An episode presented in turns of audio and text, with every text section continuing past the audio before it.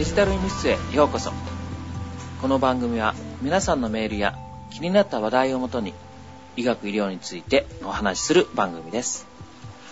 お届けしますのはちょっと非分症が気になっているペケと。父親からウイルス性胃腸炎をもらいました。カエラと。4月21日22日大阪に行こうかどうしようかなーって迷ってるセシカがお届けします。こんにちは。こんこんにちは先生非文書って文章が秘密？ね非分症ってどういう字書くかわかります？だから秘密の文章。トップシークレット。非分症ですかあのね蚊が飛ぶ症状って書くんですね。飛ぶか、非分。そう、はい。飛ぶ蚊と書いて非分ですね。あのね、先日からね、急にちょっと右左目の方に黒いものが見えるようになってきたんですね。ほう。えーそれは見えちゃいけないものが見えるんじゃないですよね。霊的な いや、でも、わからなかったらそういう風にも感じるような、白い壁を見るとね、黒いのが見えるんですよ。じわっと見えるんですか？そうそうそうそう。で、昔から僕持ってたんですけどね、ちょっと2、3日から急に見えたもんだから。はいでね、普段は本当に明るいとこじゃないと見えなかったのがね、今結構暗いとこでも見えるようになって。それは何の病気になるんですか？まあこれだから症状として非分症っていうね、病名はつくんですけど、はいまあ何があるかっていうと、要するに目の中にはい透明なとこがありますよね。はい。うん、小子体って言って透明な部分。そこに、まあなんか濁りがあると見える病気、症状なんですよね。濁りが影などそうそうそうそう。最悪の場合は例えば出血があったりとか、う。網膜剥離であるとか、欠けて見えるっていうのとまた違うんあ、ですか、うん、欠けて見えるわけではなくて、はいうん歯が飛ぶように見えるっていうので、まさにその、よくね、ゴミのようなものが見えるって表現するんですね。それは動いていくんですか？えっとね、目を動かすと一緒に動くんですよ。うーん。当然目と一緒に動きますからね。うんで、追っかけようとするとどんどん逃げるんですよ。あうっとうしいですね。そうそうそうそう。で、特に今回は目の本当中心部に見えてきたのですっごく気になって。で、僕、近視が結構強いんでね。あはい。で昔からあるので、まあひどくなったらっていうのもあったので、ちょっと眼科に見てもらったんですけど、どうでしたか、うとりあえずその、いわゆる出血もないし、うん、もうバックリもないし、まあ、年のせいですね、と言われておりましたね。それはそれで傷つくみたいな。そうまあ、あの、生理的非分症っていう言い方をするんですけどね。はい今言ったその目の透明な網膜ありますよね。はいはい。網膜前の部分というのが小子体って言って透明な部分があるんですけども、そこがね、ちょっと剥離って言って剥がれるんですね。目の中って空気とか水が入ってるわけじゃないのはわかります？目を二つに切った時何が入ってるか。そうそうそうそうそうそう。魚だと美味しいですけどそうねそうそう、あれですよね。ちょっとゼリーっていうか。要するにああいうもんが入ってるわけですよ。はいで人間の目もまあ似たような形で入ってるので、はいで、そこは大体普段は、その透明な部分と目の網膜とかくっついてるんですよね。で、ところが年取ってきたりすると、そこにちょっと隙間ができたりすると、シワになるんですよね、それがね。えー、目にもシワが寄るんですか？そう。目尻だけじゃなくて、ジ ジェシカさんの前で、ああ、言わない。ェシカさんは美しい、ね、大人の女性ですから、そんなことないですもんね。つるんつるんですからうん。はいそれで？で、その、ね、あの、小子体のがちょっと剥離したのが、あまあ、これはね、ある程度心配がない、まあ、非分症かなと。あーよかったですね、うんただね、結構気になってるので、あそれ治すことってできるんですか？あのまあある程度ほっとくと、ちょっとその網膜とそれがまたくっついてきたりして、うんとか動かしてると、まあいつの間にか気にならない部首に動いたりとかっていうことはあるんですけどもね。シワは動かないけどそれは動くんですねあの、シワですから、はいうまくすればそれがちょっと膨らんで伸びたりとかあね、伸びるんだまたぺったりくっついたりとかという。気にならないとこに動いてったり。うん動いてくれたりとか。なんかね自分の思い通りにならない場所にあるからイライラってしそうですねそうなんですよね。でまああの、む昔は結構ね、暇な時に、うんちょっと明るい時で壁を眺めて追っかけて遊んだりしてましたけどもね。究極の一人遊びじゃないですか。そうそうそう。自分にしかわからないという。そう、絶対人にはわからない。まあ、ただね、こういうの突然に来た時はね、うんあの、やっぱり一度は悪いものじゃないかっていうのだけは見てもらうようにね、してもらった方がいいかなっていうところもあって、なるほどまあちょっと、まあ、ご紹介も兼ねてお話しさせてもらいました。はいカイラくんおの腹の方。まあ今は大丈夫なんですけどね。はい、はい。なんか朝起きたらいきなりゴロゴロ言い言い始めて、うんあー、これ父親が一週間ぐらい前からかかってたやつじゃねえと思いながら、どんどん激化していって、かなりひどかったです？よ。ひどかったですね。で、土曜の夜から日曜にかけてが一番ひどくて、うん。で、僕、ベッドがね、あの、はしご登ってちょっと高いところにあるんですよ。あ、ロフトベッド。そこで行ったり来たり行ったり来たりしてて、めんどくさいんで、床で寝たっていう。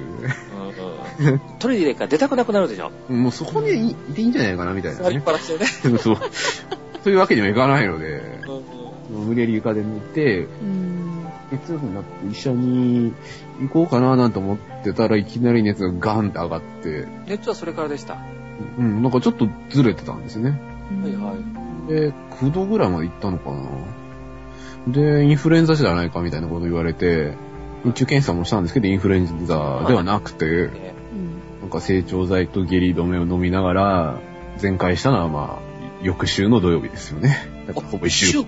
長かったうね。ん。それは長いですね。ちょっとノロとかに比べると、ちょっと長い感じしますね。そうなんですよ。咳とかそういうのはなかったですか？お腹だけですねお。腹だけ？吐き気の方もなしで。吐き気もなかったです。まあ若干なんていうか、食べたくないからっていう感じで、でも戻すようなことはなくて。なくて、はい。何だったんだろう。わかんなかったんですね、結局ね。医者からはまあウイルス性の胃腸炎か何かじゃないですかって言われたで、まあ、年末、12月の末になんか同じようなことやって、うん。もっと短かったですけどね。はいで、1月の末にも若干体調崩して、で、また2月の頭ぐらいに体調崩してってことで、まあ3ヶ月連続何らかの病気にかかってる状態ですね。うーん。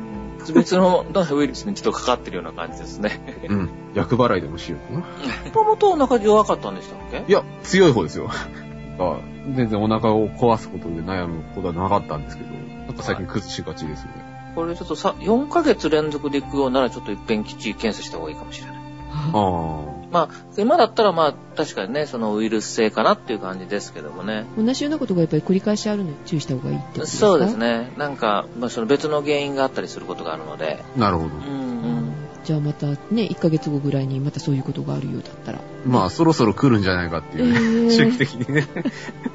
まあ、多分大丈夫だと思いますけど。うんですね。はい、そんな感じです。で、ゼシカの4月の21日、22日は、はい。イベントに。えっ、と、インターネットラジオのクリラジさんの関西の方でのイベントが4月21日、22日行われます。と詳しい情報は、クリラジさんのホームページなり、はい。番組なり聞いていただければなと思いますので。そうですね。そちらの方でね、また見てもらって。うんはい。シオンさんが出られたら絶対ね、見に行きたいなと思ってるんですけどね。うん。アット桜ジュのメンバーも、もしかしたら見に行ってるかもよ。かもよ。はい。では、メールをいただいておりますので、メールのご紹介を、カイラくんお願いできますか？はい。ガラシャさんからいただいております。あ、ガルシャさん。はいはい。はい、いつもありがとうございます。ペケ先生、カエラさん、ジェシカさん、こんにちは。はい、こんにちは。えーオスキーという言葉を初めて聞きました。あ、前回の。医療に関する言葉はカタカナが多くて、英語が多くて、患者により理解されないものが多いですね。うんうん。もっとこういうことを学んでいることを知られて、モンスターペイシェントを減らす努力が必要だと思います。うんさて、患者の心への10箇条。残念ながら使えるものではないと思います。はい。むしろ、医療者からの患者への要求でしかありません。1条5条のメモを取ることは大変厳しいことだと思います。うんえー先日、うちの子供が入院で、ちょっとしたプチドラマ ER 状態がありました。検査用の麻酔をしたところ、血中酸素濃度が60%になってしまう。うんで、処置室なのに、親や他の患者の目の前で、医師や看護師が器具を探してドタバタ。翌日、検査結果の説明を言うことで呼ばれて、メモを持った私に、書くほどのことではありませんと、まず言われました。お医者さんがそういうふうに言ったそうですね。で、もちろん前日のドタバタについての説明があるのかと思ったら、こちらが言い出すまで話はなく、想定内ということで、気管切開の危険性があったのかと言われたら、それもそのね、想定内と言われました。ジェシカさんのおっしゃるように、メモやレコーダーについて安易に持っていくと関係が悪くなることもありますし、正直言って気をつけた方がいいと思います。あと、医療者にはあまり想定されていませんが、白衣の前で冷静にきっちり正しく話すことは不可能です。余計なことを言う人がいる反面、必要なことだと判断できない人は必要なことも言いません。うんジェシカさんが経験されたお金のこともですが、診察室にはお金も福祉助成制度も全く関係ありません。うん地域医療支援室やメディカルソーシャルワーカーがその名前からしてもお金の相談をするところだと普通の人たちからは想像もできません。うんだからといって、インフォームドコンセントの質を上げることとか、お金のこと、福祉助成制度の利用に関することを医師やコメディカルにも負担できる状況ではないと思えるのです。この国の医療はそういうものじゃなくて、医療技術の向上を求めてきたわけですから、技術が下げることはこれからも求められないと思います。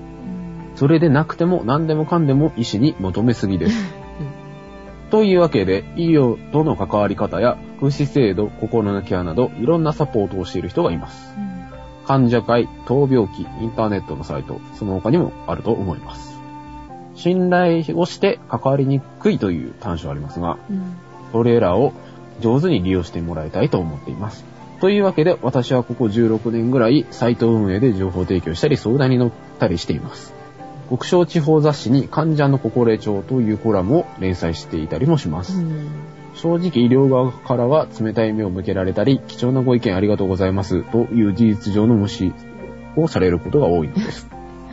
でも、細々とこれからも続けていこうと思っています。ということで、ガラシャさんでした。ありがとうございます。はいありがとうございますはいありがとうございます。で、この後にですね、ジェシカのガラシャさんが、サイトをなんか持ってらっしゃるということなので、はいあの、ご紹介してもいいですかというメールを差し上げました。はいでそれで返事をいただきました。はいこれもご紹介させていただきたいと思います。はい、おはい願いします。顧客の心得を出してしまえる神経が医療の腹魔電化とそれに気づかない患者の盲目化です病院の外で言われると気づくのですが病院の中で言うと今はモンスターペイシェントと言われますこれね、えーと先ほどのメールの中にもありましたけれども。はいはい。えー病気は医療者のものではありません病気は医療だけでは治りません医療は幸せのためにあるもので不幸をもたらすのなら必要もないです幸せのために必要なものが医療ではない場合もたくさんありますウィッグや髪の毛が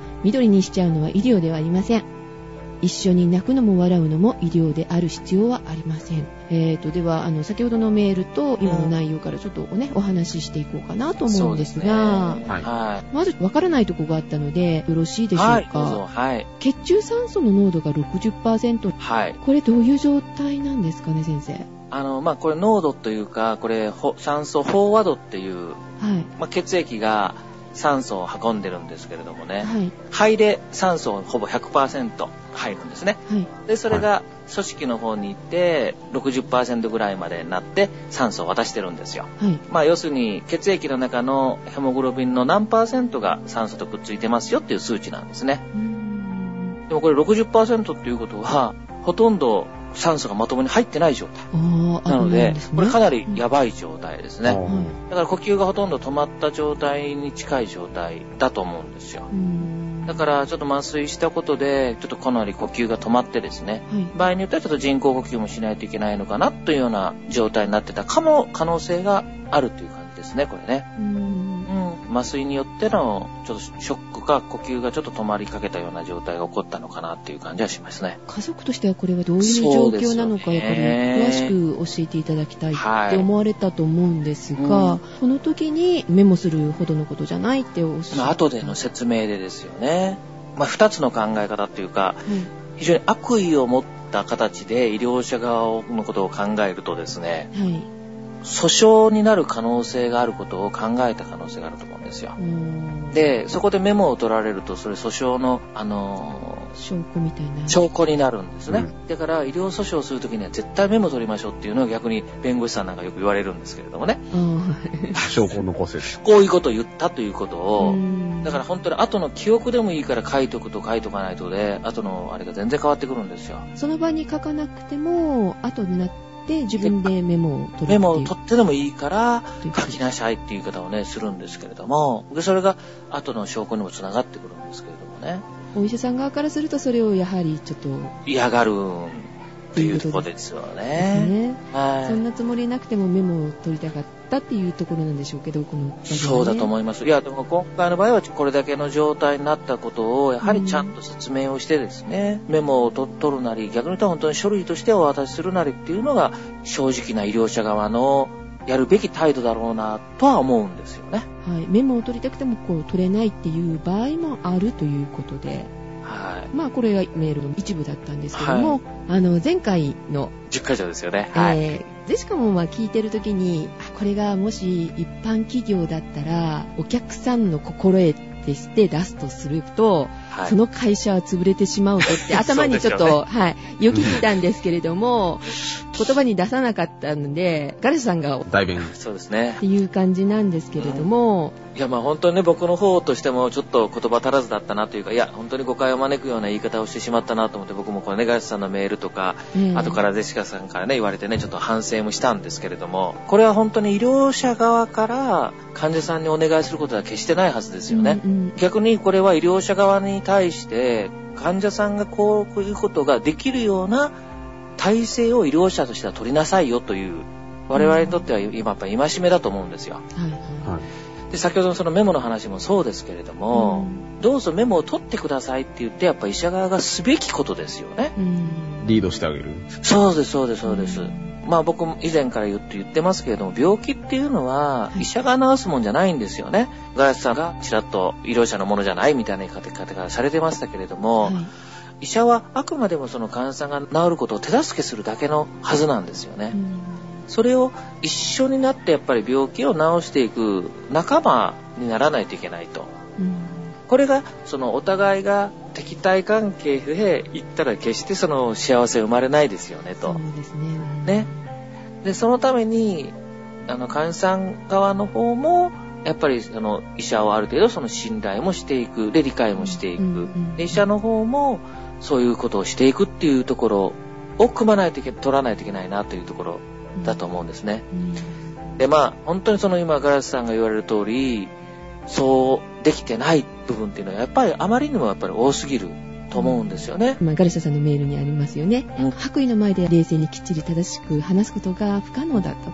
そういう方は多いと思うんですよ。そういいうや、方に本当はそうだは、と思います。ね、一言メモ取っていいよとか、はい。もう聞きたいことはないとか、お医者さんが声かけてくださったら、いい関係ができるわけですよね。そのためにはやっぱりメモを持っていくみたいなことを本当はもっとすべきなんですようね。うん。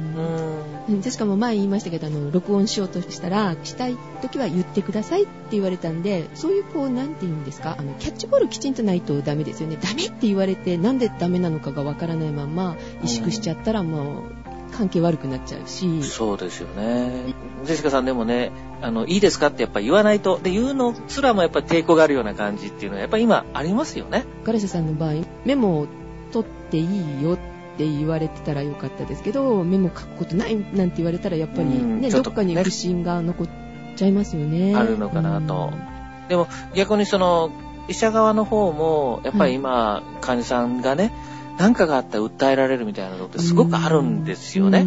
で特にこういううような、ちょっとバタバタしたところを見せるとですね、ん、だから僕この説明も、まあ言い方悪いけれども、訴えられないように、訴えられないように言ってるようにしか見えないんですよ。うんうんうんでも、本当に正直にこんなことがありました。で、本当にちょっとこちらの方の判断がちょっと遅くてっていうようなことを、例えば正直に言ったとしますよね。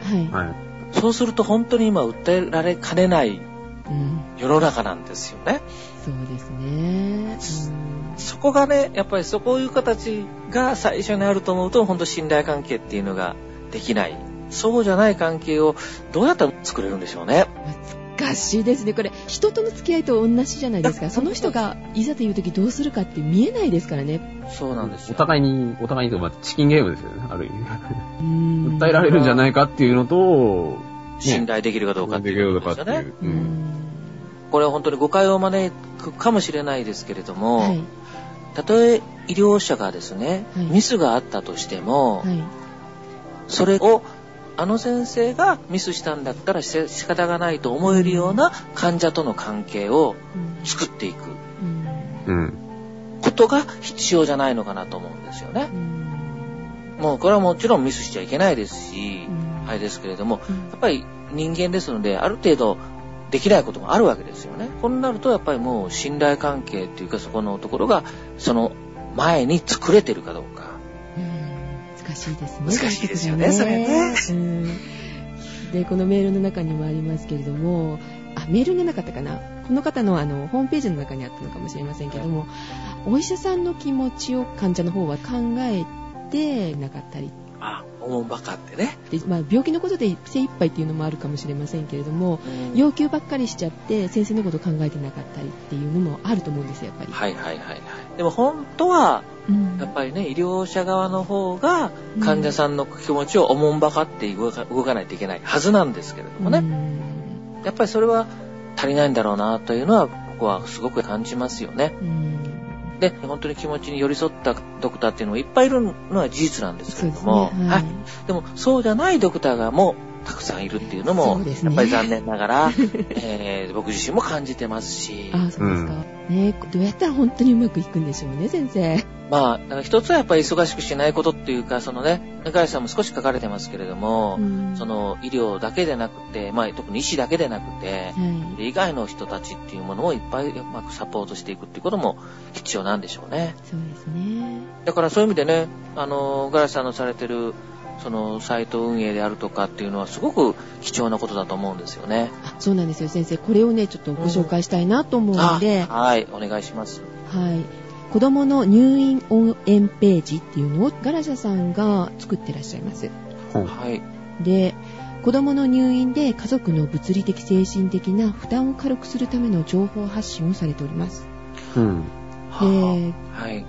具体的に言いますとですね、子供がいざ入院した時に必要なものっていうのが急には集められないじゃないですか。はいはいはいうんはい。はい。で、その時に必要なものとかが書いてあるんですよ。はで、それをいつも、あの、避難袋って言うんですかね。はいはい非常袋。あ。はい。あの中に入れときましょう、みたいな。あ、すぐうん、いざとなったらすぐそうそう持ってるよそううにね。そう。うんうん。だから母子健康手帳を入れてたりとかっていうことですね。そう保険証入れてたりとかはい保険証入れておいたりとっていうことですうね。ん。その時の非常袋？作っておきましょうとか。と、あとね、びっくりしたのが、お子さんってあの、我慢ができないじゃないですか。はい。痒かったら痒いちゃうし、みたいな。うん痛かったらそこ触っちゃうしっていうので、あの、抑制？手かせとかを作らないといけない時があるんですって。小さいお子さんが。はいはい作るんですか？そう、うんうん。で、それがどういうものなのかっていう写真とかが載ってたりするんですよ。うんうんうん。ね、カイロ君知らないでしょ、そういうの。子供用って聞いたことないですよね。なんか赤ちゃんが、あの、自分の顔をかじらないように手袋するとか言って聞いたことあるけど、はいはい。もうちょっと大きくなったら、それじゃ間に合わないから、なんていうの、網みたいなの？お年寄りとかにね、あの、介護の時につけたりってのありますけど。あー抑制体とかですよね。あはーそこまでの、あの、もんではなくてものではなくてっていうんですけどね。はい。そういうのとかね、いろいろ載ってます。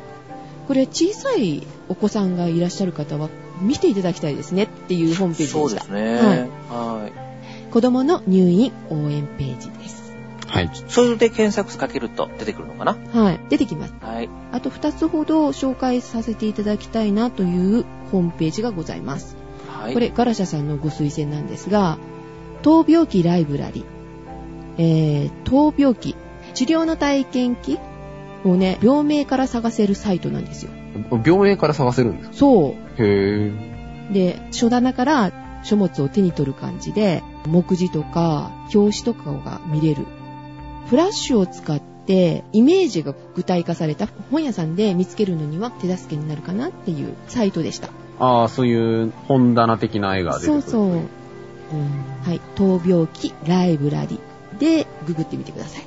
闘病期ライブラリ。はい。はい。で、もう一つが、闘病期古書店、パラメディカ。こちらはですね、古書なんですけども、うんネット上で買うことができる闘病期を中心に集めた古本屋さんっていうことですね。うん。そうですね。こういうね、闘病期自体は、はいまあ、いろんな方っていうかね、やっぱり書かれてる方は多いんですけれども、はい。あまり売れる本ではないので、自費出版であったりとか、冊数が少なくてですね、はい。出たのはいいけれども、手に入らないっていうものすごく多いんですよね。あまり日の目を見ることが少ない。そうなんですよ。でも、逆に言うと、その病気の人にとってはものすごく貴重な情報なんですよね。うんうんうんでそれにパラメディカのご主人さんが気がつかれて、はいで、それを集め出したっていうのが、これ、作られたきっかけだというふうにね、聞いてますよね。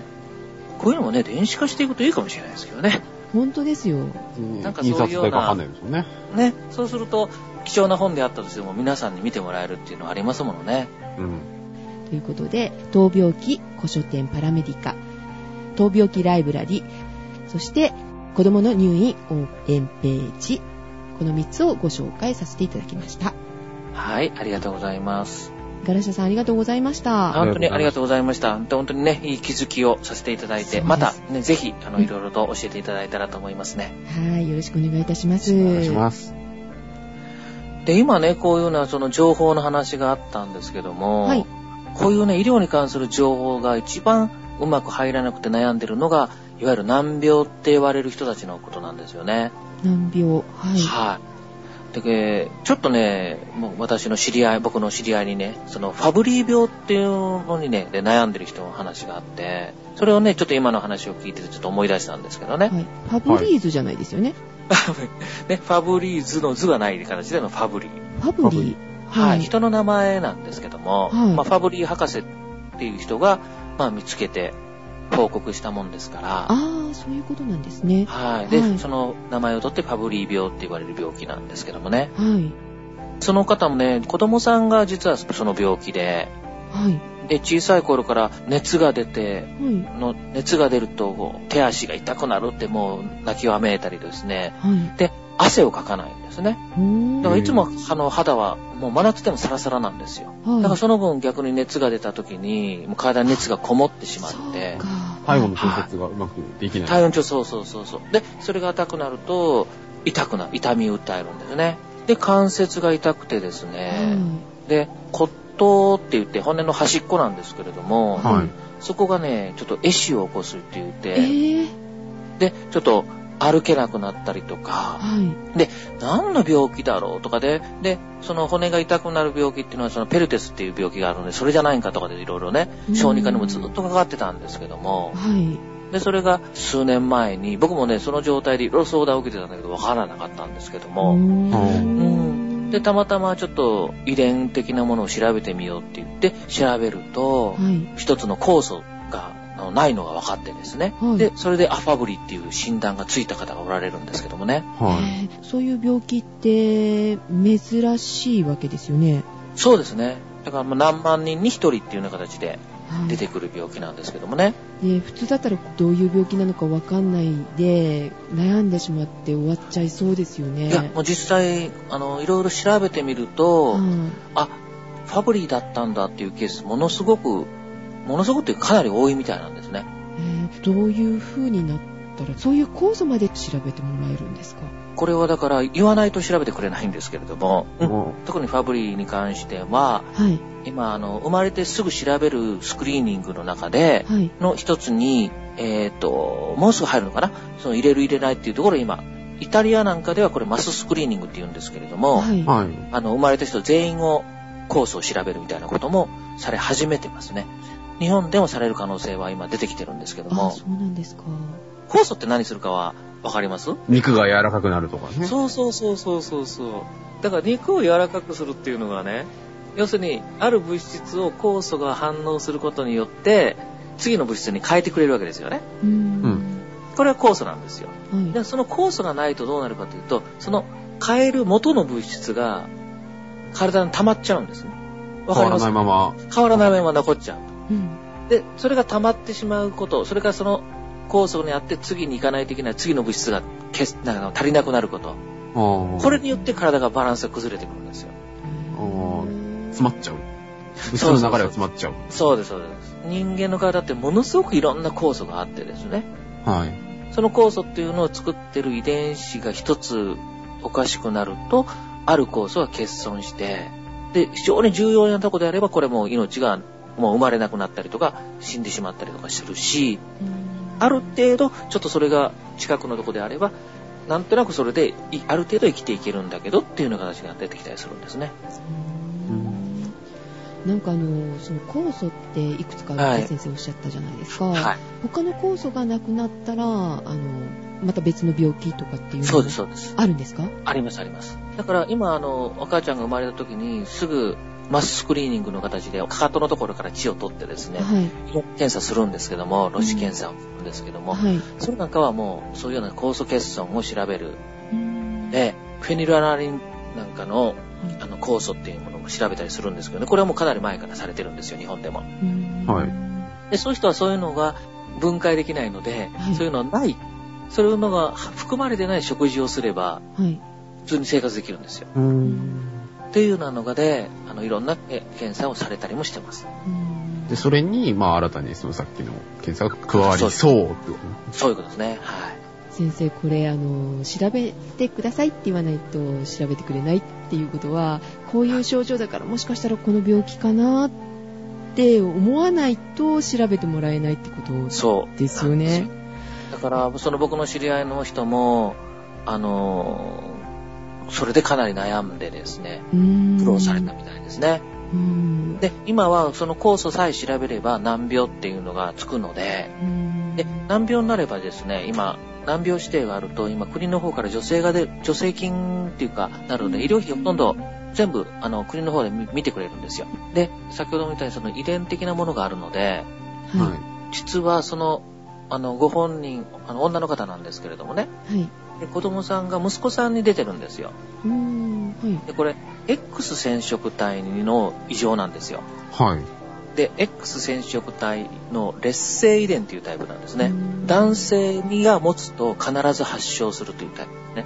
で、女性の場合は保因者っていう形でうん表にはまず出ないっていうタイプなんですけども、なんかちょっと調べていくと、あの、お兄さんとかもやっぱ同じような症状だったりとか、うんいとこの方に男の方でおられたりとかっていうのがね。お母さん持ってても出ないってことですよね？うん、ただね、これね、このファブリーの場合は少し出るんですよ。少し？はい。どういう形で出てくるんですか？えっ、とね、多いのが心臓の肥大みたいな形で出たりとか、多少寿命が短くなったりとかいうこともあるみたいなんですね。うーん。これも知らないとわからないですね。もしかしたら自分がこうちょっと心臓があれだからもしかしたら子供はとかって思い当たることもできますよね、知ってれば。うんところがね、このファブリーっていうのはところ、先ほどもちょっとあったんですけども、結構その一般的な病気、はい。症状が出るんですよね。腎症状であるとか、心臓であるとか皮膚の症状。これなんかも、まあ言ったら年取れば出てくる症状に近いんですよ。だからそれがちょっと若い時から出てるよねっていうぐらいで済んじゃってて、あーは で、気がついてない人は結構いるんではないのかねっていうような感じで言われてる。それ診断するのじゃ難しいですね。そういうふうには発想ができないとそのまま、ねねなんだろうねってことになるんですよね。え。そうなんですよね。うんこういうのは本当は実はスクリーニング検査っていうかね、本当さっきも言ったみたいにやっていかないといけなくて、まあそういう症状があるってことはね、わあの、分かったんですけど、ちなみに治療方法っていうのはどんなのがあるんですか？うん。あのね、これ先ほど酵素が足りないっていうね、お話をしたんですけども、はい。今ね、酵素を補充する療法があるんですよ。あ、足せるもんなんですか？うん。体にない酵素を今点滴で入れる、これは薬が今出てて、で今日本では2種類ほど薬が出てるんですね。はい。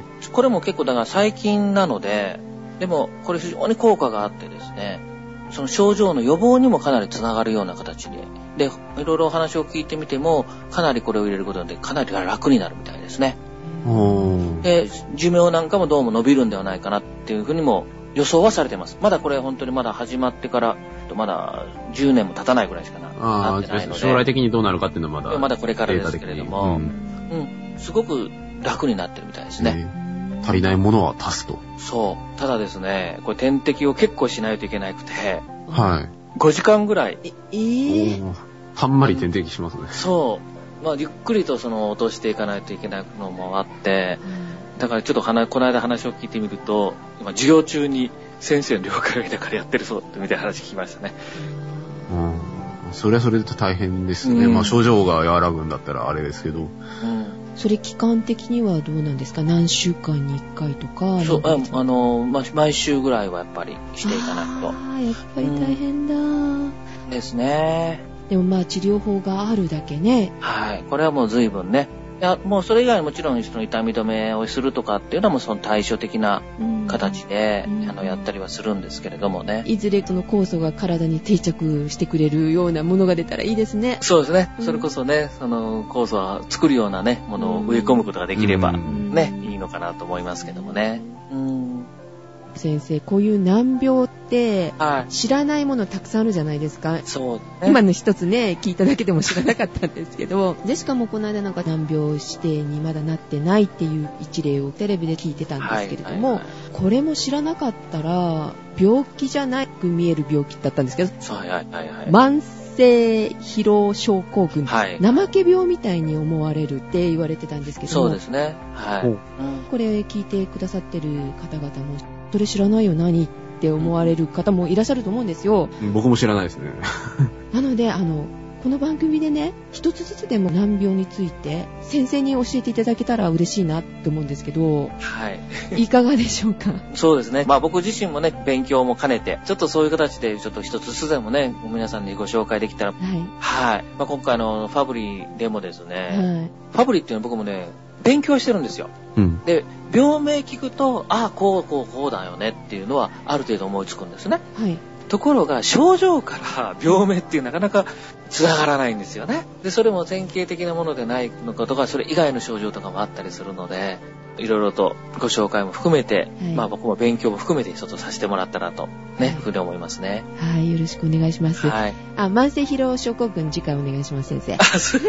早速ね。はい。リクエストで、まず。はい。ということで、今回ね、ガラスさんのメールから、それとファブリ病。ー病ファブリー病ですね。はいはい。をお届けいたしましたけども、いかがだったでしょうか？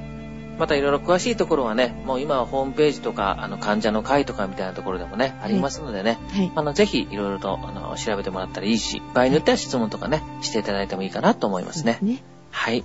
では、お届けいたしましたのは、はい、えー、非分症にこれから付き合っていこうと思ってるピケと。お腹の調子が心配だね。カエラと。ゴールデンウィークまでワクワクだよのジェシカがお届けしました。なんか違うもん入ってる。はい、どうもありがとうございました。はい、では次回。また来てください。はい